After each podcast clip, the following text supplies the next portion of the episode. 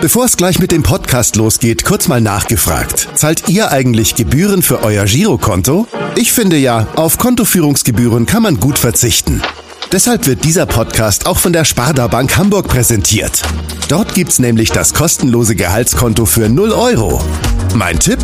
Jetzt mit nur wenigen Klicks online oder in der Filiale zur Sparda Bank Hamburg wechseln und Gebühren sparen. Und nun geht's los mit dem Podcast. Präsentiert von der Sparda Bank Hamburg. HSV. Wir müssen reden. Der Abendblatt Podcast rund um den Hamburger Sportverein. Moin und herzlich willkommen zur 93. Ausgabe von HSV. Wir müssen reden. Heute ist Montag, der 16. August und damit ist heute der erste Montag nach dem Freitag, dem 13., der dem HSV vor ein paar Tagen sehr viel Pech eingebracht hat. Über das verlorene Derby und auch über vieles mehr wollen wir natürlich heute reden.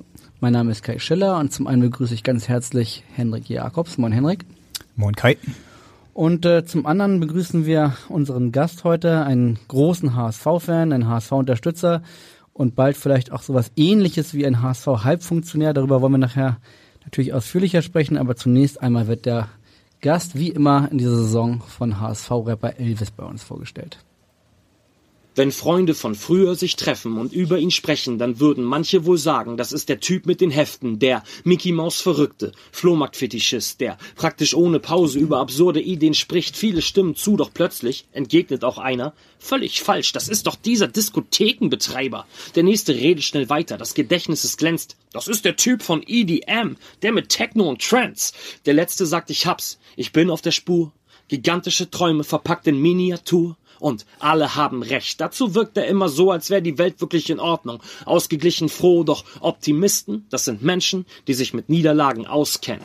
Vielleicht ist er auch deshalb heute hier und HSV-Fan. ja, mit Niederlagen kennt sich unser heutiger HSV-Gast sicherlich gut aus, aber auch mit den guten alten HSV-Zeiten. Herzlich willkommen, Frederik Braun vom Miniatur Wunderland. Moin. Ja, Herr Braun, vielen Dank erstmal fürs Kommen. Sie sind ja großer HSV-Fan, das weiß man. Sie sind seit neuestem auch Mitglied in Marcel Jansens Expertengremium. Genau, Kai hat schon gesagt, über das wollen wir auch später noch sprechen. Aber wir freuen uns vor allem, dass Sie heute auch noch die Zeit gefunden haben, denn heute ist ja auch ein ganz besonderer Tag für Sie. Vielleicht können Sie unseren Hörern das zunächst einmal erklären. Ja, in Corona-Zeiten ein verrückter Tag, den man eigentlich legendär feiert. Und wir können ja auch feiern aus unserer Geschichte als Diskothekenbesitzer. Heute ist das Wunderland 20 Jahre alt geworden, aber wir feiern nicht. Uns ist nicht danach zumute. Das äh, holen wir irgendwann anderes Mal nach beim 25. Geburtstag und dann umso heftiger. Aber heute haben wir einfach ganz normal War die Derby-Niederlage so schlimm?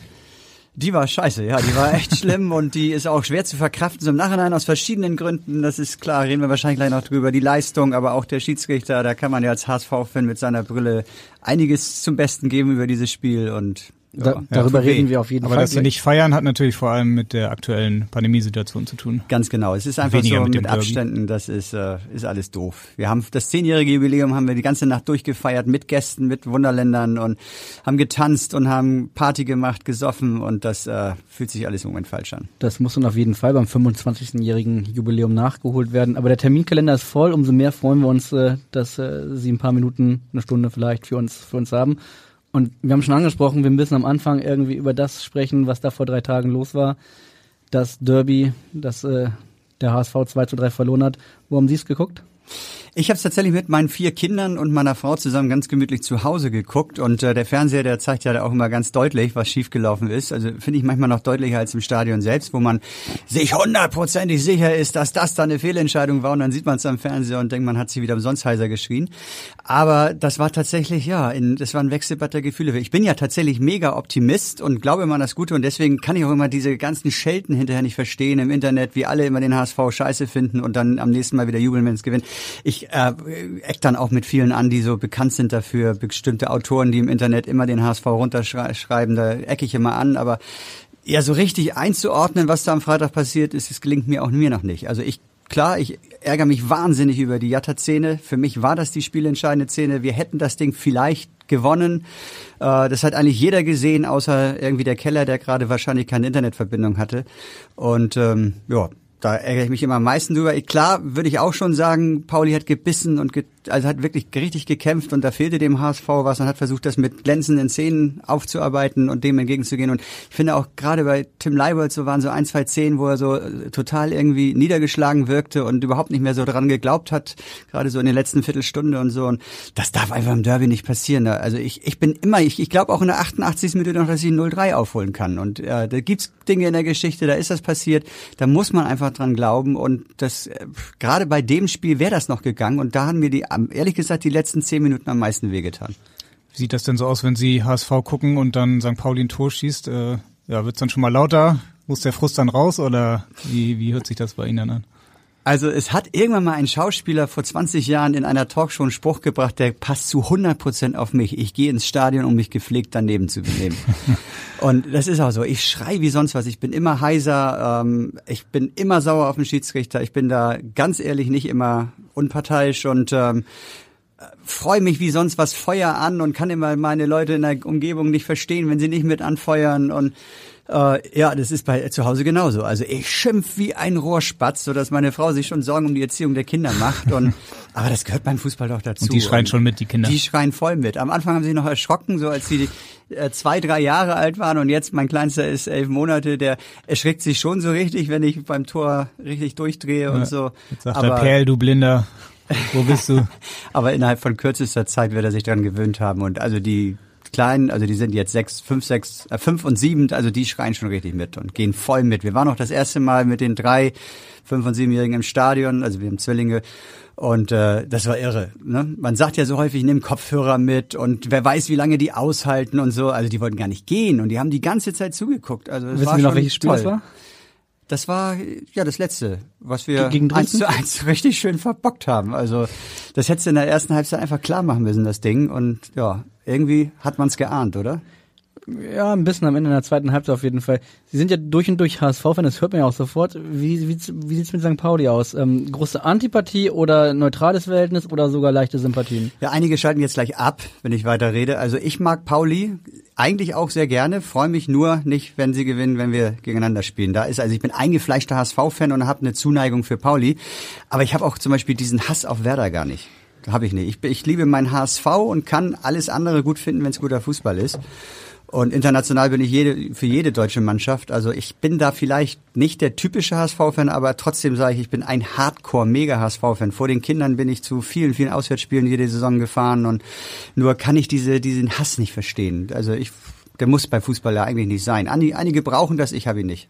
Sie haben eben schon über Ihre Kinder gesprochen und äh, dass die auch schon so ein bisschen mitfiebern. Wir haben da auch ehrlicherweise schon äh, unsere erste Frage von äh, Ihrem Bruder Sebastian genau zu dieser Thematik. Hallo lieber Frederik, hier spricht dein Bruder Sebastian. Uns beiden wurde ja dieser HSV-Virus in die Wiege gelegt. Du bist glücklicherweise 14 Jahre vor mir geboren und hast noch die glorreichen Zeiten mitbekommen. Meistertitel, europäische Titel. Ich bin quasi im Jahr des letzten großen internationalen Sieges geboren. Und seitdem ist das HSV-Fan sein, kann man auch sagen, nicht immer schön und tut ganz häufig ganz schön weh. Und es ist ehrlich gesagt eine ziemlich lange Leidensgeschichte, von der ich Saison für Saison nicht lassen kann.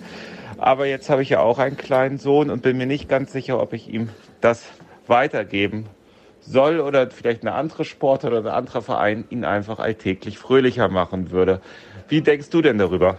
Langweilig, wenn es irgendwas anderes als der HSV wäre. Also äh, ich, ich in meiner Umgebung gibt es Kinder, die sind Bayern München Fans. In Hamburg.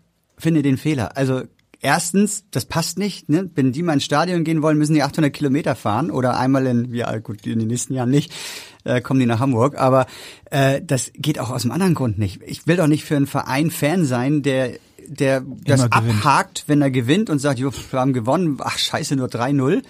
Äh, und wenn er verliert, ist die Welt zu Ende und man äh, wechselt den Trainer aus am besten. Sie wollen leidensfähige ähm, ja, Kinder. Ich, ich freue mich über jeden Sieg, wie als wenn ich Meister geworden bin und bin richtig drei Tage richtig high und das Gefühl hat man als HSV-Fan, glaube ich, tausendmal eher, als wenn man Dortmund oder wenn man Bayern-Fan wäre. Und äh, ganz ehrlich, ich auch kann mal das drei nicht, Tage down, das gehört dann auch häufiger mal dazu. Ja, das gelingt mir heute etwas besser, dass schon, dass der Abend zumindest nicht ganz, also der, vielleicht der Abend noch ein bisschen herhalten muss, aber dann am Morgen hat man das weggeschlafen. Aber ich kann das einfach nicht verstehen, dass man, ich bin einfach Fan in einem Verein meiner Stadt. das muss nah sein, das muss, das muss sich gut anfühlen und ich will doch nicht zur Hassfigur werden, wenn ich irgendwie der Einzige bin, der, der für diesen, ähm, ja, nicht so charmanten Verein Fan ist oder so. Also ich bin HSV-Fan und ich werde das meinen Kindern mitgeben. Das hat ist auch schon gelungen. Die waren im HSV Trainingscamp jetzt äh, Im Sommercamp? in Sommerferien, im Sommercamp und das war so genial und sie sind, sie tragen jeden Tag in der Schule ihre Ausrüstung und hatten auch schon vorher, das war total süß. Mein Kleinster hat sich zum Geburtstag gewünscht, er verzichtet auch auf einen anderen Wunsch, aber er möchte, dass alle drei Großen ein Trikot bekommen und wenn die anderen beiden, also die Zwillinge auch ein Trikot Da ist kriegen, Papas Herz aber aufgegangen, oder? Ja, und das ist, die, die tragen sie wirklich rund um die Uhr und das ist tatsächlich äh, manchmal schon fast peinlich, ne? Es ist ja auch nicht immer in, wenn man als HSV-Fan sich irgendwo outet und so und äh, ja, wir waren gestern beim Reitturnier und äh, sie sind auch in voller Montur da aufgetaucht. Also das ist schon, es ist toll. Also sie sind voll versaut. Okay, wir, bei Ihren Kindern wissen wir, woher es kommt. Bei Ihnen kommt es wahrscheinlich von Ihrem Vater, von Jochen, der äh, Nee, das kommt tatsächlich von meinem Stiefvater, der HSV-Fan damals war. Also von dem Papa von Basti, der gerade unsicher ist, also Sebastian, ob er sein Kind auch mit dem HSV-Virus, das hat er noch gar nicht gemerkt. Darüber wird noch zu reden spät. sein, ne? Das ist schon zu spät. Das, das hat er noch gar nicht gemerkt. Das ist schon erledigt, das Thema. Wie alt ist dein Sohn? Der ist jetzt drei und das ist viel zu spät. Das ist 100% schon drin. Das ist ein Gen ja auch schon mit drin bei uns in der Familie. Von daher. HSV positiv. Und ja, 100 Prozent. Und der hat tatsächlich mir damals die erste Karte geschenkt. Das war tatsächlich 81, 82 die Saison und ab 82, 83, also legendär, hatte ich meine Dauerkarte mit ganz kurzer Unterbrechung. Guter Einstieg auf jeden Und Fall. ja, er hat mir irgendwann mal, ich glaube, das war 1984, hat er mir zu Weihnachten den Riesenwunsch erfüllen wollen, dachte er, für die Rückrunde eine Sitzplatzdauerkarte. Und ich habe da gesessen habe gedacht, ich will hier falsch, ich will in die Kurve. Und äh, ja, das ist tatsächlich die tollste Zeit gewesen beim HSV. Ich fand auch die Thunderfahrt-Zeit, die erste war genial und dafür lebt man doch. Und diese Zeiten werden irgendwann wieder da sein. Und wenn man tatsächlich mal zum Ende der Rückrunde da oben steht, dann ist es wahrscheinlich das gleiche Gefühl wie Meister zu werden. Das äh, haben wir ja nicht, weil Ende, kurz vor Ende der Rückrunde stehen wir ja wieder auf Platz vier meistens. Und das ist tatsächlich, also ich kann sagen, ich habe die ganzen Leidensphasen voll mitgemacht und das äh, hat keinen Schaden bei mir hinterlassen. Gar nicht. Äh, Ich freue mich jedes Jahr auf die nächste Saison. Schimpf jedes Mal erstmal über die Einkäufe, dass die vielleicht doch äh, noch anders sein könnten. Erstes Spiel sehe ich, dann sehe ich, wer eingeschlagen hat und lieb den sofort und äh, hätte Tune auch nicht gekündigt. Äh, da stecke ich aber nicht drin. Vielleicht stecke ich da jetzt durch diese neue Aufgabe dann tiefer drin. Ich hätte einfach mal gelassen. Ich hätte mal einfach gesagt, scheiß drauf, dann sind wir wieder Vierter. Aber Konstanz aufbauen, mal dran zu glauben, dass man den Vierter Trainer wäre ja Konstanz, muss man sagen, ne? Vierter Platz wäre ja Konstanz. ja, aber beim Trainer, ich bin, ich schäme mich jedes Mal fremd, wenn wir wieder einen entlassen haben und ja, ich fand den Tune genial, muss ich ehrlich sagen. Also ich möchte jetzt nichts gegen Walter positiv, das ist noch zu früh, aber ich fand ihn von der Art, von der von der von der Auftreten, wie er da stand und ich fand ihn einfach sympathisch in den Pressekonferenzen und ich fand auch seine zumindest in der Hinrunde seine Spielweise echt stark und was dann in der zweiten in der Rückrunde passiert ist, das ist, Ist nicht- schon anderen Trainern passiert. ist nicht unbedingt immer seine Schuld, ist auch das Umfeld und so. Ich hätte einfach mal, einfach mal das Experiment gewagt und weitergemacht. Ja, über HSV-Trainer können wir auf jeden Fall im Laufe des Podcasts noch sprechen. Die Frage kam ja eben von ihrem Bruder Sebastian. Ich glaube, das wissen wahrscheinlich gar nicht viele. Man kennt sie ja vor allem mit ihrem Zwillingsbruder Gerrit. Wie ist das da innerhalb der Familie mit den HSV, äh, ja, mit dem HSV-Verhältnis als, als Brüder? Wie Also sieht ich das zu Hause aus dann? Ich habe tatsächlich einen echten Bruder, den Zwillingsbruder, das andere sind Halbgeschwister, weil meine Eltern wieder neu geheiratet haben und meine Schwester ist ziemlich neutral. Meine beiden Brüder sind, äh, also mein einer Bruder, der Basti, ist äh, auf jeden Fall absolut HSV und hatte so eine Phase, wo es so in war, für Pauli zu sein und da war er auch dann irgendwie für Pauli. Und Gerrit ist tatsächlich HSV-Fan, aber fast auch Pauli-Fan. Ich würde mal sagen, der ist fast neutral, der freut sich über beide. Das geht tatsächlich, ist aber auch nicht so enthusiastisch wie ich. Also äh, kriegt manchmal die Ergebnisse tatsächlich aus der Zeitung. Und, Und- und, das würde mir hier nie passieren, egal wo ich bin. Hoffentlich aus dem Abendland. Ich war mit meiner Frau tatsächlich in Hongkong und habe tatsächlich erstmal gesucht, wo wir irgendeinen Livestream kriegen. Und das war schon cool. Geschafft? Damals, ja, geschafft. Und, äh, Legal? War, legal. Naja, äh, wurde so erklärt, dass es legal sei, aber Er war es abrufbar auf jeden Fall. Er war abrufbar, tatsächlich, ja. Also war Schalke, glaube ich. Wir haben gewonnen auf Schalke, wenn mich nicht alles täuscht, aber ich weiß es gar nicht mehr genau. Und Habe ich noch einen Screenshot gemacht. Also wir haben auf jeden Fall geführt zwischendurch. Und Gerrit war genauso wie Sie auch dann mit der Dauerkarte und so Weihnachten äh, 82, 83 oder wann das war? Das Nee, also er ist mit ins Stadion, Stehplatz 5 Mark, äh, Block F. Wir waren nicht E, wir waren immer daneben, Block F. Äh, 5 Mark damals gekostet. Da war er ganz oft dabei, aber diese Dauerkarte habe ich alleine geschenkt bekommen. Das war alleine total, alleine da irgendwie so zu sitzen. Und ich bin dann tatsächlich, teilweise habe ich doch wieder 5 Mark ausgegeben, und, um dann doch wieder in meinem geliebten Block F zu stehen. Äh, da waren wir tatsächlich so eine Clique. Logisch, Fußball bringt am meisten Spaß, wenn man zusammenschreien kann. Heute ist ja ein großer Tag für Sie und Ihren Bruder. Seit 20 Jahren betreiben Sie zusammen das Miniatur Wunderland und von daher darf an diesem Tag natürlich auch Ihr Bruder hier im Podcast nicht fehlen. Mit Ich einer Frage. Angst. Ja, das hätte ich auch an Ihrer Stelle. So, Freddy, jetzt bekommst du eine Quizfrage aus unserer gemeinsamen HSV Sturm- und Drangphase in den 80er Jahren. Weißt du noch, ich habe keine Ahnung, warum mir diese Anekdote so in Erinnerung geblieben ist, aber weißt du noch, welcher damalige HSV-Spieler immer behauptet hat, dass sein lichtes Haar ausschließlich an dem vielen Duschen als Profifußballer liegen würde? Na? Da komme ich Oha. tatsächlich nicht. Also es rattert jetzt gerade. Lichtes Haar. In also es hat ein Trauma bei 80ern. Ihrem Bruder ausgelöst auf jeden Fall. Ja. Naja, wir haben ja auch teilweise äh, Haare beim Duschen verloren, wir beide. Und äh, nee, fällt mir nicht ein. Fällt mir tatsächlich nicht ein. Also ich kann mich gut erinnern daran, dass tatsächlich dieser Mythos damals herrschte, dass man beim äh, Duschen und Haarewaschen seine Haare verlieren könnte. Aber der Spieler dazu fällt mir nicht mehr ein. Und ich rede gerade langsamer, was ich ja sehr selten tue, Ja. weil ich denke gerade dabei und denke noch irgendwie die Kurve zu kriegen. Ich kriege sie aber nicht. Nee. Ihr Bruder hat offenbar damit gerechnet, denn hier kommt die Auflösung. Tja, die richtige Antwort war Lars Bastrup. Ich weiß nicht, warum ich das so in Erinnerung behalten habe, aber es hat mich irgendwie, ich habe irgendwie Angst bekommen vom Duschen damals oder keine Ahnung.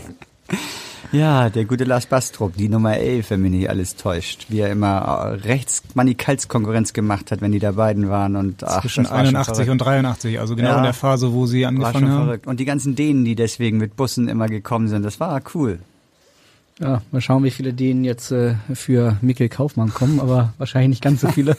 Und Schweden kommen dann jetzt auch demnächst. Ja, genau. 81 bis 83 war Lars Bastrup dann beim HSV. Dann kam ja auch der Europapokalsieg, der Landesmeister in Athen. Wissen Sie noch, wo Sie das Spiel verfolgt haben? Also zu 100 Prozent. Ich äh, bin da fünf Jahre älter geworden. Das war tatsächlich bei uns im Wohnzimmer. Ähm, wir waren vom Fernseher, wir außer Frederik. Ich habe tatsächlich ab dem Moment, wo wir 1-0 geführt haben, was ja leider sehr früh war, äh, die Hälfte der Zeit auf dem Flur verpasst, äh, äh, verbracht. Ich konnte es nicht mit ansehen. Ich habe dann immer Gerrit gesagt, sagst du Bescheid, wenn wir den Ball haben. Du Bescheid, wenn wir, dann bin ich, wenn wir den Ball hatten, wieder rein und habe so lange geguckt, bis wir den Ball verloren haben. Wieder rausgepest auf dem Flur und habe wieder, Gerrit, Gerrit, Gerrit, sag doch was, haben wir den Ball, haben wir den Ball? Und äh, ja, dadurch habe ich natürlich einige brenzliche Szenen in diesem Spiel, wo Uli zum Held geworden ist, äh, auch verpasst. Das erinnert mich an das Wimbledon-Finale zwischen Boris Becker und Michael Stich. Da ging es mir genauso. Ich war für Stich und äh, komischerweise musste ich dann immer rausgehen, wenn Boris Becker dann die Punkte gemacht hatte. das nur am Rande. Aber ja. Aber die HSV-Begeisterung hat ja tatsächlich auch nie nachgelassen und ist ja so, so ein bisschen in den Beruf mit eingeflossen. Wir haben äh, mit den ehemaligen Teammanager Marinus Bester gesprochen, der uns erzählt hat, dass äh, das für Nee. ihn früher Pflichtprogramm war, mit immer mit den Neuzugängen und vor allen Dingen Ja. mit den Familien der Neuzugänge, dann so eine Hamburg-Tour zu machen und da war Miniaturwunderland immer immer dabei. Ich habe es immer gefeiert, wenn ich seine Handynummer auf meinem Display gesehen habe. Ich wusste, es kommt wieder jemand. Wer war so immer dabei? Also welche, an welche Neuzugänge erinnern Sie sich, die Sie, Also, die durchgeführt haben? Matthijssen, De Jong, auch Van der Vaart war da. Es war, es, es, es sind alle gekommen und das fand ich immer ganz, ganz toll. Also Matthijssen habe ich ganz persönlich in Erinnerung. Das war, das waren zwei so lockere Stunden und der, also er hatte nur eine Stunde eingeplant und ja, der, der wollte auch gar nicht mehr gehen und wir haben uns so auf einer Wellenlänge verstanden, so als wenn wir Freunde gewesen wären und da, da hast du alles dabei. Du hast welche da, die so, ja, tangiert mich jetzt nicht so und hast welche, die da ganz tief eintauchen. Also Van der Vaart war also auch ganz, ganz toll und ja, das sieht man ja auch so auf die Fragen stellen. Mirko Slomka ist bis heute so eine Bekanntschaft, fast eine Freundschaft daraus entstanden und so und ja, das, sind, das ist immer toll und da fehlt mir Marinus Bester so ein bisschen, weil es lange keiner mehr da gewesen. Zumindest habe ich es nicht mitgekriegt. Und die Touren haben dann immer Sie persönlich äh, mit begleitet? Ja, das, also da war ich eigentlich immer dabei. Heute, also wir haben viele, viele Stars bei uns und auch Weltstars inzwischen. Das schaffe ich schon gar nicht mehr immer. Ich habe so viele Termine und Familie ist ja auch wichtig geworden und so. Und äh, das heißt, da nutzt man auch so ein bisschen ab. Ne? Also klar, wenn Woody Allen war da, da hat Gerrit sich drum gekümmert. Äh, Rod Stewart waren wir beide da und so. Äh, aber Adele haben wir nicht mal mitgekriegt, dass sie da war. Das ist schon verrückt, wer. Äh, Katy Perry war da, Inkognito haben wir auf der Überwachungskamera gemerkt, als wir hinterher im Internet von ihr gelesen haben, wie cool sie das Wunderland war. Und wir wussten, dass sie an dem Tag da war, haben sie, haben sie auf der Überwachungskamera gefunden mit Baseballcap und so. Adele hat in ihrem Konzert eine Minute lang den Gästen erzählt, dass sie das Tollste der Welt gesehen hat, das Miniatur Wunderland und so. Das ist schon verrückt. Da geht Aber das Herz auf. ich sag mal, damals zu Marinos Zeiten, da, ja, habe ich die Zeit noch irgendwie gehabt oder sie mir genommen und hatte Für den noch HSV keine nimmt man Kinder. sie, für Adele ist ja auch was anderes. ja, äh, ist schon verrückt, wer alles da war. Und Also ihm hat's auf jeden Fall auch großen Spaß gemacht und natürlich hat auch Marinos äh, eine Frage. Hallo Freddy, Marinos hier. Äh, Das Miniaturwunderland, weißt du ja selber, war ja immer einer der festen Bestandteile meiner Tour durch Hamburg mit den Familien äh, der Neuankömmlinge beim HSV. Äh, Hat immer sehr, sehr viel Spaß gebracht und die Kinderaugen, die leuchtenden unserer, äh, unserer Spieler sind mir immer noch in sehr, sehr guter Erinnerung. Ich habe jetzt eine Frage an dich, die wird dich wahrscheinlich überraschen. Aber äh, ich sag mal, in den letzten Jahren hat sich das ja mit der äh, Stadtmeisterschaft ein bisschen anders entwickelt, wie wir uns das aus HSV-Sicht ja äh, gewünscht haben. Deshalb mal die Frage an dich, ist es eventuell beabsichtigt, dass ihr in Zukunft auch das Millantor-Stadion im Miniaturwunderland erbaut? Eine, ich bin Fra mal auf die Antwort gespannt. eine Frage, die nach Freitag ein bisschen wehtut sogar. Vielleicht äh, ja, wie kommst du auf so eine Frage, Marinus? Also, Also ich habe sie mir auch schon mal gar gestellt. nicht, oder? also, äh, die haben wir noch nie gehört, die Frage. Nein, ganz ehrlich, das ist, ist ganz klar. Es gibt viele Pauli-Fans in Hamburg und die hätten theoretisch auch ein Millantor-Stadion bei uns im Hamburg-Abschnitt verdient. Fakt ist, dass wir das damals äh, gebaut haben zu einer Zeit, wo wir gar nicht authentisch bauen wollten. Da sind so sechs, sieben Hamburger Sehenswürdigkeiten dazwischen geschummelt worden in unsere Hafenstadt, wie wir es eigentlich genannt haben. Das war immerhin 2002, wo wir Hamburg gebaut haben. Da wussten wir noch gar nicht, was wir können oder was wir in Zukunft können. Wenn wir heute Hamburg neu bauen würden, würden wir es ganz anders bauen. Jetzt steht da einfach nur mal das äh, Volksparkstadion und es ist überhaupt gar kein Platz. Wir mussten alleine für die Elbphilharmonie mussten wir was wegreißen, was uns eigentlich am Herzen lag und wir können da nicht mal eben ein Millantor-Stadion einbauen und es gibt ja auch noch eine zweite Diskussion, da gewinnt seit 2001, seit 2002 immer der HSV 4 zu 3. deswegen heißt es auch Miniatur Wunderland. Genau. ja, damals war es aber. Es war ein so cooles Spiel und da hat sich Pauli eigentlich als äh, Sieger gefühlt, weil sie wir haben 4-3, 4-1 gewonnen und dann gab es glaube ich noch so eine Szene, wo sie fast das 4-4 gemacht hätten und so. Deswegen waren Paulianer auch eigentlich immer einverstanden mit diesem Spiel, aber inzwischen sind sie es nicht mehr.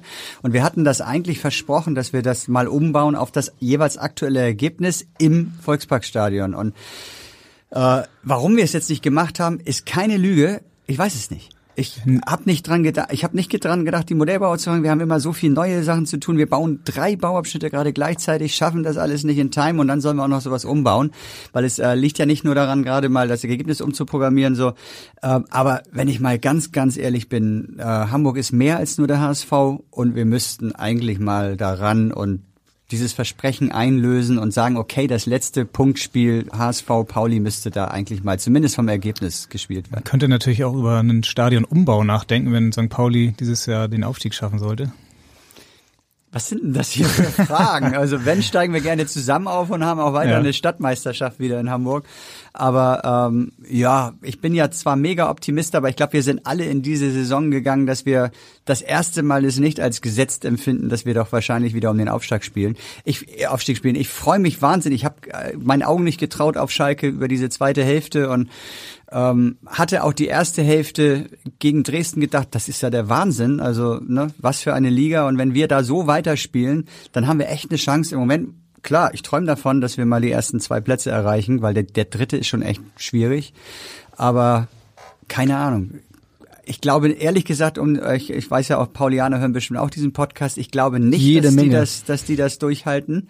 Würde mich freuen, wenn sie es durchhalten, aber am Ende muss der HSV leider davor bleiben. Also wenn ihr, liebe Paulianer, Dritter wird, passt das. Okay, aber wir können festhalten, der Volkspark bleibt im Miniaturwunderland auch die nächsten 20 Jahre. Ja klar, auch wenn wir Hamburg irgendwann ganz neu bauen, das ist so für in acht bis zehn Jahren mal geplant, da wird das Volksparkstadion im Mittelpunkt stehen und das, äh, das geht gar nicht anders. Und auch im Team, ganz ehrlich, wenn man eine Umfrage macht, wie viele sind HSV-Fans und geben das auch zu und wie viele sind Pauli-Fans und sind das auch wirklich vom Herzen und nicht nur, weil es innen ist, dann ist das schon klar. Dann ist das Volksparkstadion, wenn man nur eins baut, das Stadion, was man baut. Aber Vielleicht findet man ja auch eine Möglichkeit, beide zu bauen. Das Stadion ist im, im Maßstab 1 zu 87. Ist das Zufall oder ist das genauso gewollt, weil 1 zu 87? Es müsste ja eigentlich in unserem Maßstab 1 zu 87 sein, aber wenn wir dieses Stadion im Maßstab 1 zu 87 gebaut hätten, würde das ganz merkwürdig aussehen. Wirklich ganz, ganz komisch, wie so ein Stadion im Modell aussieht. Also haben wir an allen Ecken und Enden geschummelt, wir haben die Maßstäbe verändert, haben es wesentlich höher gemacht, als es eigentlich sein müsste, vor allem in den Proportionen. Und jetzt sieht es nach einem Stadion aus und ist trotzdem eigentlich viel zu klein. 1 zu 87 wäre das Stadion viel, viel größer. Will der Besucher, aber der Durchschnittsbesucher nicht sehen. Und auch nicht lesen, er will, er will lesen 1 zu 87 und freut sich über diese Zahl. Ja, ist einfach 1 zu 87, aber in Wirklichkeit nicht. Gibt es eigentlich so Ideen, die Sie noch im Kopf haben für die nächsten 20 Jahre? So eine Vision, so ein Traum, was unbedingt nochmal Miniaturwunderland gebaut werden sollte?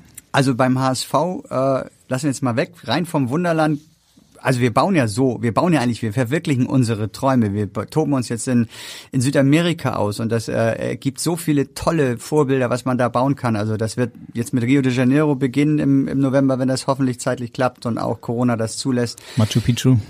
Genau, kommt dann danach irgendwann, wir bauen die Karibik, es gibt so, also Südamerika ist ja schon ein Traum zu bauen, dann kommt Asien, Afrika irgendwann noch, aber wenn man so mal weg, also wirklich in die Träume reinkommt, dann hat, haben viele im Team so den Traum, mal eine ferne Galaxie zu bauen. Also einen eine Szene oder eine, eine Land oder ein irgendwas, was keine Vorgaben hat. Also sich komplett nicht an Maßstabe zu halten, an Maßstäbe zu halten. Frei einfach zu bauen, wie so die Fantasie das hergibt, wie man sich fortbewegt und ob es da überhaupt Menschen gibt, wie die aussehen, ob es weiße, grüne oder sonst was Menschen sind. Das wäre von vielen aus dem Team ein Traum. Ich finde das auch ganz cool. Mein Traum, mein ganz persönlicher, wäre einmal ins Wunderland als Gast zu gehen, ohne es vorher gesehen zu haben. Aber den werde ich nicht erfüllt bekommen, höchstens wenn ich dement werde. Diesen Traum hat sich auf jeden Fall ein HSV erfüllt, der sogar sich selbst ins Miniaturwunderland sozusagen reinstellen konnte und den hören wir jetzt. Haben wir auch schon eben gehört kurz.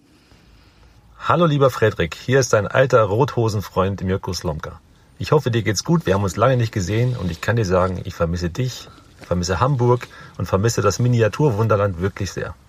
Meine Frage ist, kannst du dich erinnern, wo ich mich platziert habe in deinem tollen Wunderland für Kinder und Erwachsene. Ich bin gespannt, ob du mich wiederfindest. Tschüss, viel Spaß euch.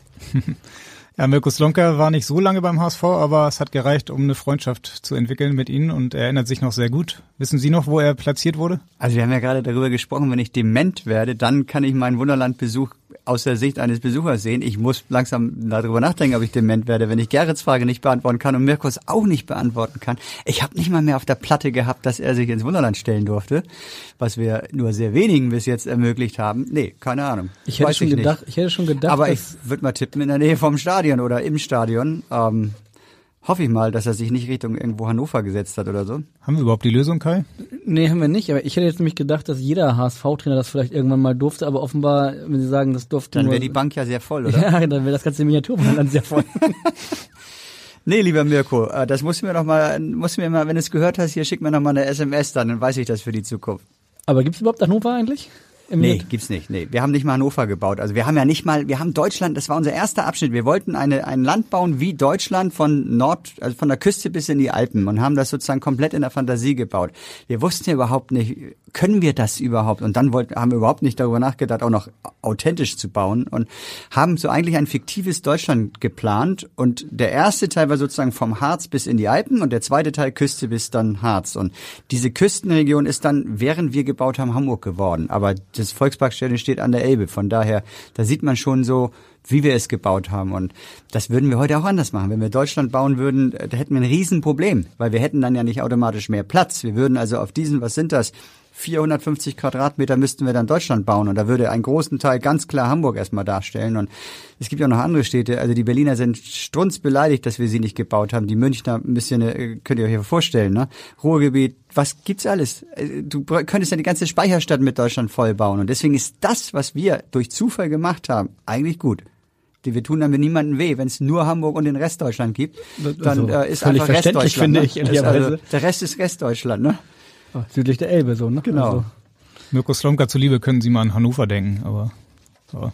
Wobei da ist er auch jetzt auch schon nicht mehr, das zweite Mal nicht mehr. Haben Sie ja. noch Kontakt zu ihm? Ich habe immer mal wieder, also ich, äh, wir schicken immer, immer wenn er einen neuen Trainerposten hat, dann schicke ich ihm auf jeden Fall eine SMS. Also wir haben, der ist jetzt tatsächlich ein bisschen eingeschlafen, der Kontakt. Also er war früher, also auch nach seiner äh, HSV-Zeit immer noch mal wieder in Hamburg und so und dann haben wir uns immer getroffen.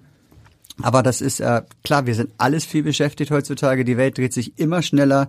Man hat immer weniger Zeit für eigentlich die wesentlichen Dinge im Leben und äh, da geht sowas tatsächlich verloren. Sie hatten ja tatsächlich nicht nur zu Mirko Slomka, sondern auch zu dem einen oder anderen Spieler Kontakt und einen von denen hören wir mal jetzt. Moin Frederik, hier ist Heiko Westermann. Ich habe eine Frage an dich. Wer war denn dein Lieblingsnachbar vom HSV? Liebe Grüße. Hashtag aus Gründen könnte man sagen, ne? Stellt er diese Frage. Also ist tatsächlich so, dass äh, ich das wahnsinnige Glück hatte, dass ich in einer Wohnung wohnte, wo die Wohnung unten im Erdgeschoss äh, Vincent Company gehörte. Und ich habe in dementsprechend, und der hat sie behalten, weil er sie so schön fand oder weil er ein, ein Spein in Hamburg behalten wollte, was ja jeder verstehen kann.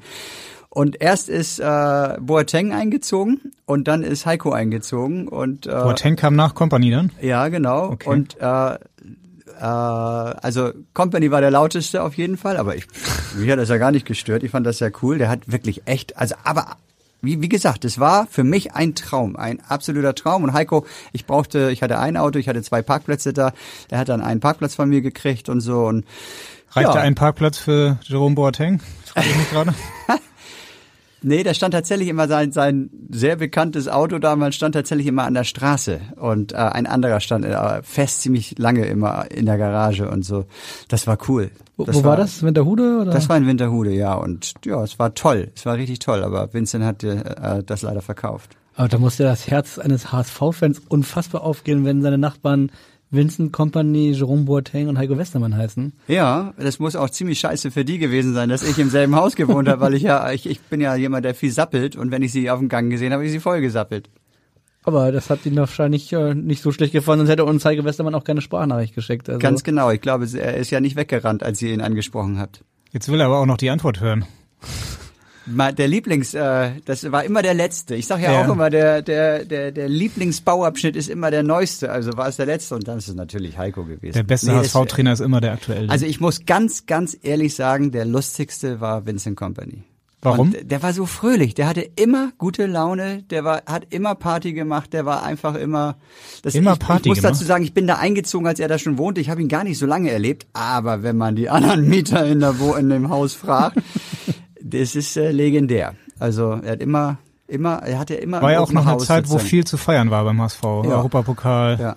auch ja immer um die ersten fünf Aber den, den Slang von äh, Jerome werde ich nie vergessen. Der hatte so, auch damals war der Oh, noch ausgeprägter als heute dieser Slang, so den er hatte, so Bruder, ne? Das war so, das war schon cool. Ihr- Ihre Nachbarschaft zu Jerome Boateng hat ja sogar politische Wellen geschlagen, wenn man so will. Äh, 2016 als äh, AfD-Rechtsaußen äh, Kollege Gauland äh, da plötzlich mit Nachbarschaften ankam und gesagt hat, niemand möchte neben Jerome Boateng wohnen und die sich, ich glaube bei Facebook oder so, äh, zu Wort gemeldet haben, gesagt, dass sie sehr, sehr gerne der Nachbar von äh, Jerome Boateng sind oder waren. Äh, gab es da eigentlich wahrscheinlich ja ganz viel Applaus, aber gab es da auch äh, Anfeindungen oder irgendwas danach? Was ihr alles über mich wisst, das gibt's ja gar nicht. Ja, ein, nee, bisschen, das war- ein bisschen haben wir uns schon vorbereitet. Also das war tatsächlich, äh, ich habe das, ich habe das nicht verstanden. Das war, das war eigentlich hätte das die Demontage der AfD bedeuten müssen, dass ein Spitzenpolitiker sich wagt, so einen Satz zu sagen damals. Aber nee, es gibt tatsächlich genug Leute in Deutschland, die so in einer Angst leben, irgendwie so beschränkt sind und sich von anderen Menschen, also in ihrer Angst so beschränkt sind, dass sie sich leiten lassen durch diese Angst, dass es da jemanden gibt, der ihnen bestimmte Dinge triggert und dann laufen sie hinterher, weil sie Angst haben. Das ist, ne, ne, mache den Menschen Angst, dann folgen sie dir. Äh, das hat mich so zur Weißglut gebracht und wie gesagt, ich habe, also Vincent ist ja auch äh, farbig gewesen und das waren so nette, lustige Menschen. Also für mich gab's diese, diese, gibt's auch in meinem ganzen Leben nicht diese Unterscheidung nach Hautfarben und äh, es lebt sich auch viel schöner, wenn man sozusagen diese Oberflächlichkeit ablegen kann und Vorurteile ablegen kann. Und das, deswegen musste ich das einfach posten. Und äh, ich, ich stehe sowas locker durch. Wir haben im Wunderland schon viele, viele Shitstorms erlebt, weil wir unsere Meinung gesagt haben. Und da, da, da also das kann auch unter die Gürtellinie gehen, wie bei einer Geschichte, die wir zu Tierwohl gemacht haben, wo dann äh, Bauern geschrieben haben oder eine Bäuerin geschrieben hat, wie man, man müsste statt die Ferkel, äh, statt die Küken müsste die man die Braunbrüder mal schreddern. Und äh, dann dann wird's schon heftig, ne? Und äh, aber ansonsten stehen wir das eher durch und ne? Also ich bin emotional, es berührt mich dann im Moment, aber dann kann ich mich auch wieder zurücklehnen und sagen, ja, es ist, es ist doch. Wie reagieren Sie auf sowas, wenn man solche Mails schreibe- dann bekommt oder Kommentare? Antworten Also- Sie den noch? Ich antworte ja. Äh, verschwende diese Zeit also eigentlich, ne, weil es bringt ja gar nichts da zu antworten, aber trotzdem brauche ich das für mich. Ich muss dann einfach mein, meine Gedanken da, manchmal mache ich die auch lächerlich, das sollte man auch nicht tun, ne? aber es ist mir dann danach, das mit Satire zu äh, reagieren. Also irgendwann hat jeder jemand mal geschrieben, ah, das linksversiffte Wunderland wieder. Dann habe ich nur geschrieben, danke fürs Kompliment. Und das hat er dann nicht verstanden. Aber ähm, nee, das ist, also manchmal macht man mit Satire und dann äh, kriegt man Verstehen viele 87 nicht. Smiles und der andere hat es nicht verstanden. Mhm. Und ja, aber damals tatsächlich, ich weiß es gar nicht mehr so genau, aber mit Sicherheit. Also 10 Prozent wählen die AfD. Dementsprechend ist jeder Zehnte auch bereit, sich davon dann ärgern zu lassen, wenn ich sowas schreibe. 2016 war das. Gab es irgendwann noch mal mit Jerome äh, danach Kontakt oder so? Nee, gar nicht mehr. Ich weiß auch gar nicht, ob er außer mit Bayern München nochmal nach Hamburg gekommen ist. Nee, kein mehr. Also ich weiß auf jeden Fall, dass ich bei der EM 2016 mit ihm ein Interview über Gauland und über ihr Statement gemacht habe. Er hat sich sehr gefreut darüber und genau, war ein sehr gutes Statement. Ich glaube, das können wir alle hier unterschreiben. Dann hat sich's gelohnt. Auf jeden Fall. Also sie sind aber grundsätzlich, äh, sie, sie, sie tun gerne ihre Meinung kundtun. Ne? Zum Beispiel auch bei der Hamburger Bewerbung für Olympia waren sie ganz, ganz, ganz aktiv dabei. Ähm, also sie haben Lust daran, äh, das Wort zu erheben. Also erstens bin ich ein Spielkind, zweitens bin ich Enthusiast, das heißt, ich kann mich für Dinge begeistern, die mir Spaß bringen und wenn ich mich begeister, dann bin ich auch Feuer und Flamme, passt ja perfekt das Wort Mhm. für die Olympiabewerbung damals. Und da für mich zu wenig kam damals äh, von der Stadt, man hat allerdings auch in der Stadt gesagt, es muss aus dem Volk kommen und dann ist es halt aus dem Volk gekommen, dann haben wir halt Gas gegeben und das hat einen Spaß gemacht. Allerdings hat es einen auch am Ende zerrissen, wenn man gemerkt hat, dass man plötzlich politisch äh, zermalmt wird, ne? weil man ja auch Gegner plötzlich kriegt, weil man eigentlich ja nur spielen möchte und das so schön findet, die Vorstellung, dass Olympia nach Hamburg kommt und ich fand die Bewerbung unglaublich nachhaltig, also nachhaltiger eigentlich, als man Olympische Spiele überhaupt machen kann. Also nachhaltig werden Olympische Spiele niemals sein. Aber äh, es gibt ja nicht ohne Grund diesen Spruch Brot und Spiele. Ne? Irgendwas brauchen wir Menschen auch noch, was Spaß bringt. Und äh, es wird Olympische Spiele weiterhin geben und dann soll man sie doch bitteschön so nachhaltig wie möglich machen. Und ich glaube, das hätte Hamburg mit äh, wirklich sehr, sehr gut hingekriegt. Man siehe, wie es auch anders laufen kann. Ähm, bin ganz gespannt, wie es jetzt im Winter wird. Und dementsprechend finde ich weiterhin, das ist eine riesen verpasste Chance. Und äh, das tat mir tatsächlich weh und es hat mich auch emotional sehr, sehr ergriffen, wie plötzlich aus bestimmten Lagern da man Gegenwind gekriegt hat. Und das war am Anfang noch nicht, als wir angefangen haben zu spielen, haben alle mitgespielt und am Ende, so kurz vor der Abstimmung, wurde es brutal mit Fake News und mit Anschuldigungen. Ah, Das war wirklich, das war nicht mehr schön. Und es wurde jede kleinsten Fehler äh, der Politiker, die sich da irgendwie ja auch positionieren mussten, jeder kleinste Fehler wurde dann aufgebauscht im Web und wurde dann benutzt und so. Ach, da liebe ich meine heile Welt im Wunderland. Und äh, um die Frage am Anfang, ja, wir ecken ab und zu mal an und wir sagen unsere Meinung und das tut auch manchmal weh, aber letztendlich, wenn es richtig weh tut, weißt du eigentlich, dass du es richtig gemacht hast. Also ich nehme das Beispiel Donald Trump nach 100 Tagen damals, als er im Amt war und in den Köpfen der Menschen Mauern gebaut hat, haben wir diese Mauer mal in echt gebaut. Wir haben eine echte Steinmauer richtig schön nach Hamburger Backsteinvorbild um sein oder beziehungsweise vor den Amerika-Abschnitt gebaut, haben Stacheldraht oben drauf gesetzt, also eins zu eins, richtig zwei Meter hoch und haben da Make the World Great Again drauf geschrieben und ein Foto gemacht. Dieses Foto ist um die Welt gegangen und dreimal dürft ihr raten, egal ob die Trump oder nicht Trump gewählt haben, die Amerikaner haben uns gehasst, weil da ist der Nationalstolz verletzt gewesen und äh, das war ein Shitstorm und wir haben, glaube ich, 10.000 amerikanische Fans in einer Nacht verloren und wir wurden beleidigt bis zum geht nicht mehr und spielt mit der Modelleisenbahn. Aber Hat Trump getwittert? Wir haben ja darauf gewartet. Äh, nein, hat er nicht. Aber Ja, das hat sich dann das hat sich dann innerhalb von 24 Stunden umgekehrt in einen Love Storm vom Rest der Welt. Also eigentlich und außer England. England steht häufig an der Seite von Amerika. Das war auch hier so ein bisschen zu spüren. Aber insgesamt war es ein Love Storm und die 10.000 verlorenen amerikanischen Fans wurden aufgewogen durch, also ich glaube 30, 40.000 Fans woanders. Und ich weiß noch, ich habe dem Abendblatt damals ein Interview gegeben und da habe ich einen so einen Satz gesagt und das wurde, glaube ich, also ich glaube, es war sogar die Überschrift und das hat tatsächlich diese Geschichte legendär gemacht. Die wird heute noch zitiert. Also ich werde zitiert mit diesem Satz, lieber verliere ich ein paar Fans als meine Seele. in einem Bericht darüber, warum wir so viele amerikanische Fans verloren haben. Und ich weiß noch, der lief auch bei, der wurde auch bei Facebook äh, veröffentlicht von Abendblatt und alleine durch diese Veröffentlichung vom Abendblatt haben, glaube ich, tausend Leute untergeschrieben. Für diese Aussage kriegst du jetzt von mir einen Fan mehr. Und am Ende zahlt sich das aus, wenn man seine Meinung sagt und wenn man jetzt nicht ganz quer denkt, sondern einigermaßen realistisch denkt. Also das ist subjektiv, aber trotzdem gibt es ja schon eine Richtung. Ne? Also Stand heute, wenn man eine Klimadebatte nimmt, kann man ja schon sagen, dass 99 Prozent der Wissenschaftler einer Meinung sind und dann ist es gar nicht so schlecht, den vielleicht auch mal zu glauben. Und wenn man dann in diese Richtung mitkämpft, ist es nicht ganz falsch. Und das merkt man meistens durch die Reaktion, dass ein bestimmtes Klientel meckert und schreit Ne? Also ich sag's jetzt mal so böse, bei der Klimadebatte sind es Dieters, Manfreds, Peters und Michaels. Ne? Äh, und dann merkt man eigentlich schon, okay, du hast in dieses Wespennetz gestochen, aber es ist richtig. Ihre Meinung wird auf jeden Fall auch beim HSV bald äh, sehr, sehr gefragt sein. Sie haben eben schon über Nachhaltigkeit gesprochen. Das Thema Nachhaltigkeit ist äh, Ihnen auch beim HSV äh, wichtig und deswegen sind Sie, weiß gar nicht, ab sofort in dem, jetzt müssen wir überlegen, wie das eigentlich heißt, in dem neuen Expertenrat von Marcel Jansen. Impulsgeberrat. Impulsgeber, Impulsgeberrat, genau. genau. Vielleicht sagen Sie einmal ganz kurz, was ist da passiert? Also ich bin tatsächlich in den letzten zehn Jahren schon mehrfach von verschiedenen Menschen aus dem HSV angesprochen worden, ob ich ein, ich sage es jetzt mal, politisches Amt, denn für mich ist das ja fast so, ein vereinspolitisches Amt. genau, ich möchte das nicht. Äh, das steht mir nicht. Ich bin jemand, der freischnauze redet und da müsste ich diplomatisch denken, diplomatisch antworten. Da gibt es Leute von der Presse, die wollen immer das Neueste wissen und ich sappel gerne. Was wäre das denn gewesen? Aufsichtsrat oder Marketingvorstand oder also, was für ein Amt hätte das sein können? Lassen wir das einfach mal. Es gab mehrere Anfragen, auf jeden Fall für verschiedene Positionen und das es, es liegt mir nicht. Und da habe ich immer abgesagt. Und äh, jetzt kam Marcel und meinte, Mensch, hat mir das vorgestellt, so, er möchte anders denken. Er möchte aus verschiedenen Bereichen Digitalisierung, also da haben sie einen granatenmäßigen äh, Griff gemacht. Mit aus Philipp dem, Westermeier. Genau, das ist megamäßig und äh, insgesamt äh, fühlt sich das für mich toll an. Ich muss ganz ehrlich sagen, wir müssen uns das erste Mal treffen in dieser Runde und erst dann werden wir sehen, wo fährt eigentlich dieser Zug hin. Was wird, was können wir dem HSV wirklich geben? Wir ähm, Impulsgeber. Ähm, wir gehen demnächst mal vielleicht essen oder so und treffen uns zusammen. Da freue ich mich wahnsinnig drauf. Und ich habe viel in meinem Herzen, was ich glaube, was ich dem HSV mitgeben kann. Ich bin dann ja nicht in einer Position, dass ich sage, also das macht ihr jetzt, ne?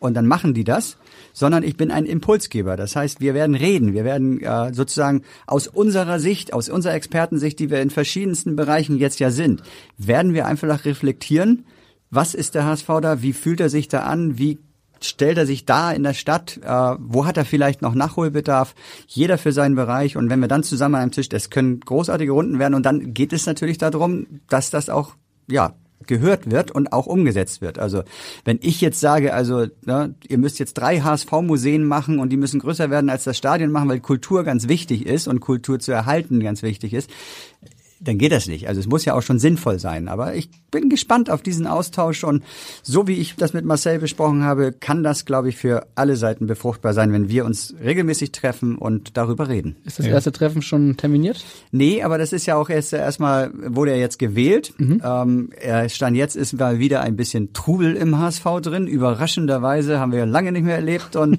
ähm, da, da freue ich mich drauf. Das wird jetzt irgendwann passieren und das wird eine ganz tolle Runde. Da bin ich mir ganz, ganz sicher, weil die Charaktere, die dort gewählt werden, die Köpfe, die gewählt wurden, sind großartig. Und die können wir nochmal sagen. Also Philipp Westermeier haben Sie schon angesprochen, Online-Marketing Rockstars für den Bereich Digitalisierung. Dann ist Lena Schrum mit dabei, die hat die Nachhaltigkeitsplattform Aware gegründet und äh, Jens Meyer für den Bereich Hafen und Horst Rubesch natürlich auch noch als Ikone für den Bereich Frauenfußball und Jugendfußball. Also ja, ja eine interessante Gruppe, oder? Ja, vor allem Lena und Philipp, glaube ich, die können so viel dem HSV an Stempel aufdrücken, an, also wer, wer sich einmal mit Philipp vor allem, also Philipp ist ja auch jemand, der redet und der, der brennt für seine Sache und der, der hat ein Know-how, das ist unfassbar und der, der ist ja noch ganz, ganz jung, ich mit meinen 53 Jahren darf das ja mal sagen.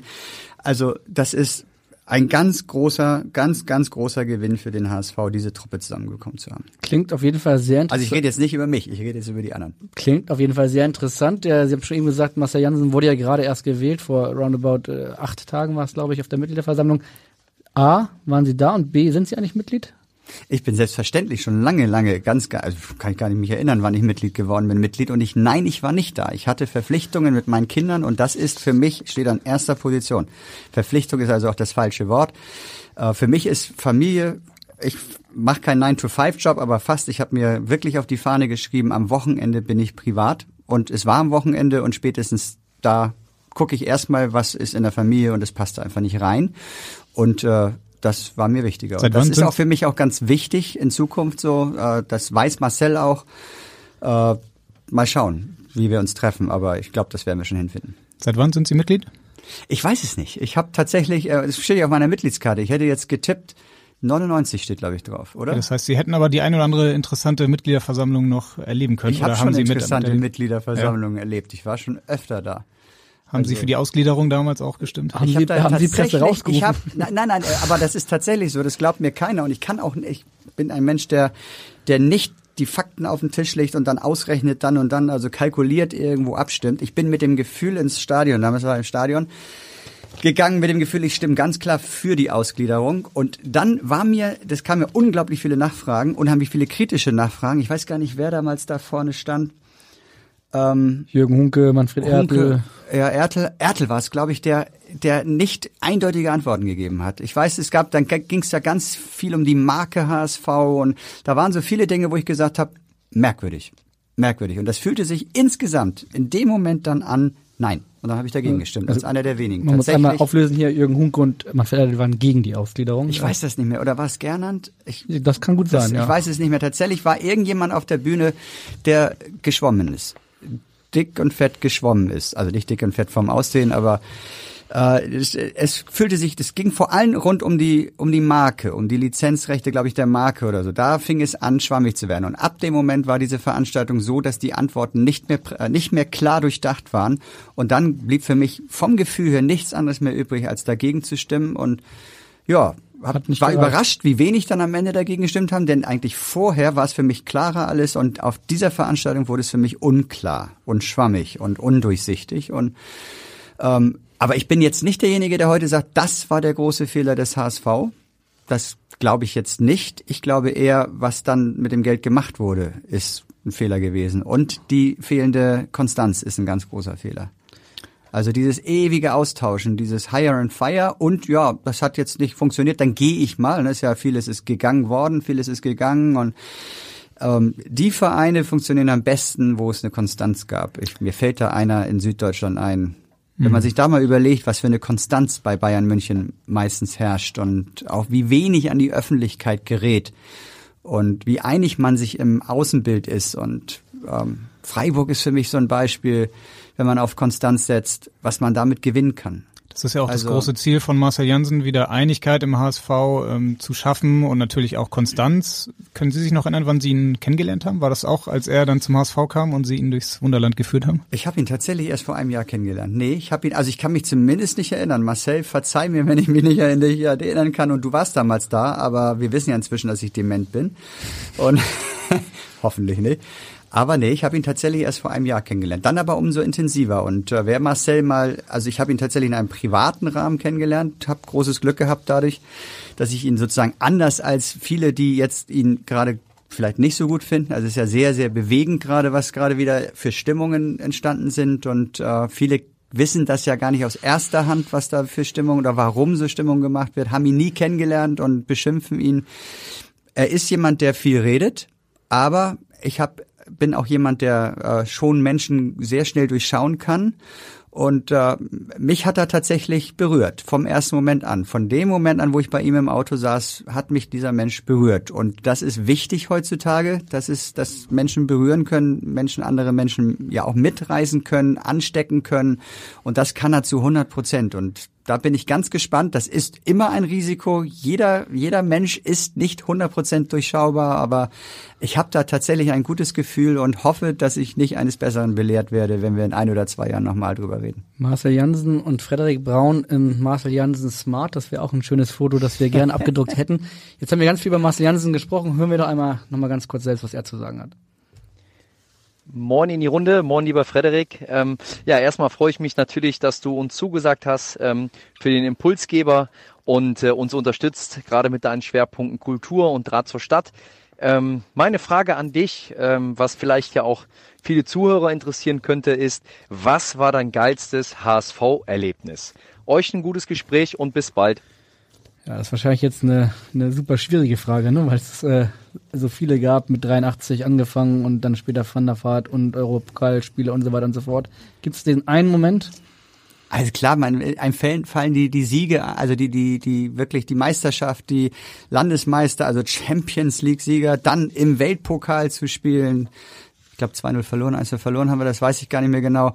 Das sind natürlich, das fällt jedem als erstes ein. Nee, es sind tatsächlich so wahnsinnig viele Momente. Ich weiß noch, dass ein Highlight meines Lebens war, tatsächlich, ich weiß gar nicht warum, Auswärtsspiel auf Schalke und Van der Vaart dreht völlig auf, macht, glaube ich, das 2-0 in einer abgewichsten, Entschuldigung, darf ich sagen, ne, Art Absolut. und Weise.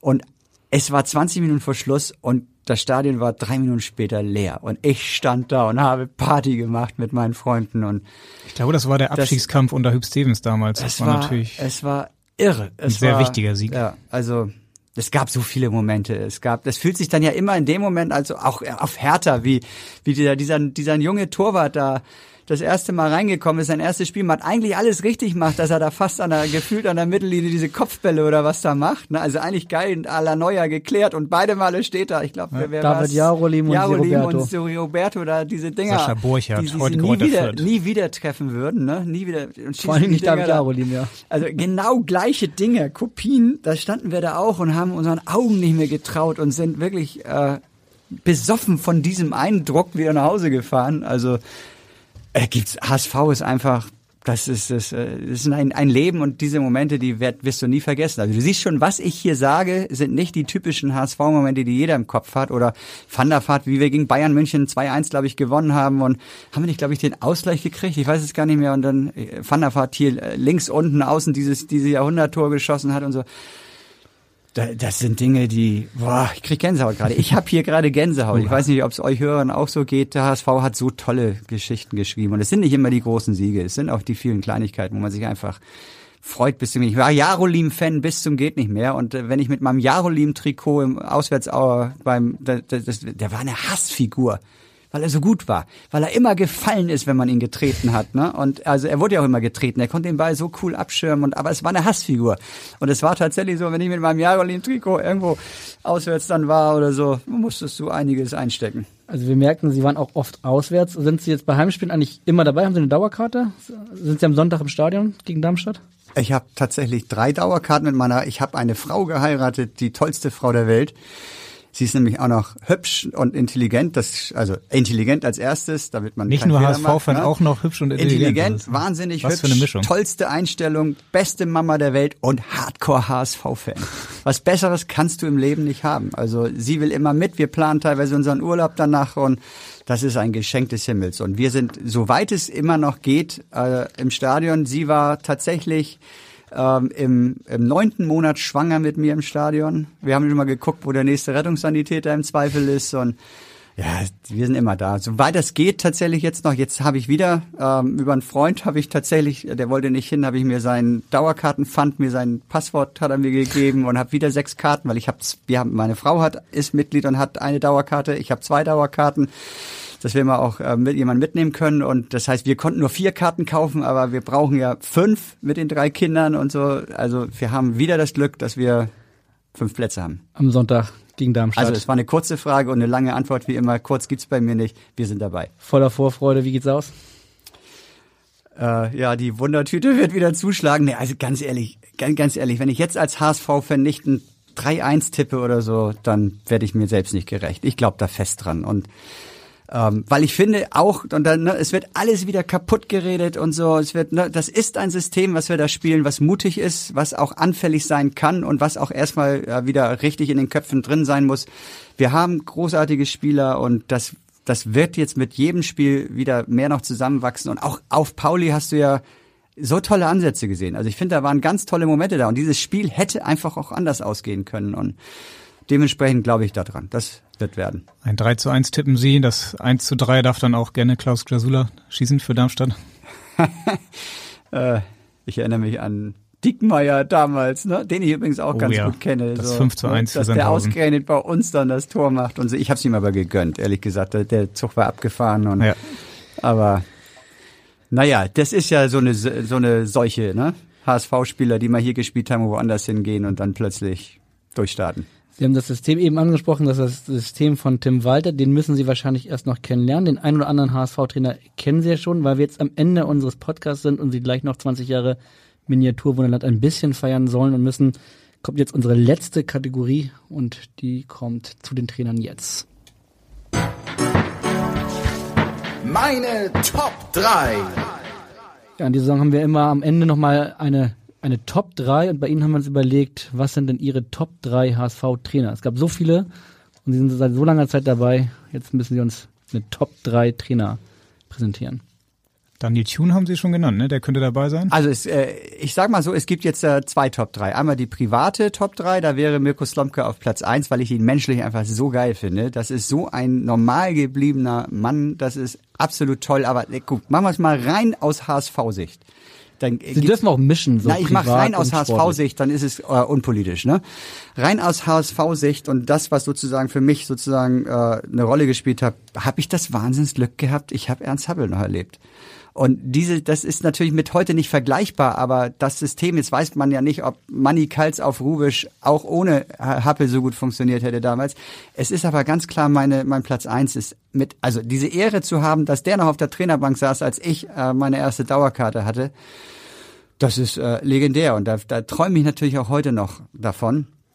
Ähm, ich habe so wahnsinnig viele Trainer erlebt und äh, es sind wenig hängen geblieben. Hüb Stevens natürlich, klar, ist, ist schon eine Emotion gewesen. Das ist auch eine Fan-Emotion gewesen. Wir haben ihn alle geliebt irgendwie. Ähm, aber so von der Spielweise, da mag man jetzt mich teeren, ich mochte Tune echt gerne. Ich mochte das, ich mochte die mutige Spielweise. Ähm, ich glaube, wenn, wenn Ulreich die Bayern-Form mitgebracht hätte, die er in den guten Zeiten hatte, wäre, wären wir locker aufgestiegen. Also ich möchte das jetzt nicht an ihm festmachen. Wir haben wirklich scheiß viel Pech gehabt. Wir wären normalerweise echt aufgestiegen, wenn ein paar Dinge nicht passiert wären. Und das wäre auch mit der Verdienst von Thune gewesen. Deswegen setze ich ihn ganz äh, un, ja, unpopulär auf Platz zwei und werde, würde Hüb Stevens schon, weil es eine Emotion war damals mit ihm, so würde ihn auf Platz drei setzen. Aber also wir werden ja jetzt, wenn die Sendung ist vor, vor zu Ende ist, fallen sie mir alle ein, die ganzen also Trainer. Also mindestens ein Hörer in Osnabrück kann sich sehr gut damit identifizieren, dass äh, Ernst Habbel auf Platz eins ist und Daniel Thun auf Platz zwei. Das äh, wird in Osnabrück auf jeden Fall ankommen. Also uns hat es auf jeden Fall wahnsinnig viel Spaß gemacht. Wir würden ehrlicherweise jetzt auch noch wunderbar eine Stunde weiterreden können, aber ich glaube, da kriegt Ihr Anschlusstermin ein bisschen, kriegen Sie ein bisschen Ärger mit Ihrem Anschlusstermin. Wir haben schon ehrlicherweise überzogen. Vielen, vielen, vielen lieben Dank, dass Sie sich Gerne. an diesem Tag vor allen Dingen die Zeit genommen haben. Und äh, dann holen wir den Rest des HSV-Talks nochmal irgendwann anders nach. Ähm, genau, wir sind für alle anderen dann wieder nächsten Montag nach dem Spiel gegen Darmstadt, vor dem Spiel gegen Heidenheim hier zu hören und das wissen Sie als gebürtige Hamburger sehr gut. Bei uns heißt das nämlich, in Hamburg sagt man Tschüss, bei uns heißt das auf Wiederhören. Tschüss, hat mir auch wahnsinnig Spaß gemacht. Auf Wiederhören. Weitere Podcasts vom Hamburger Abendblatt finden Sie auf abendblatt.de slash podcast.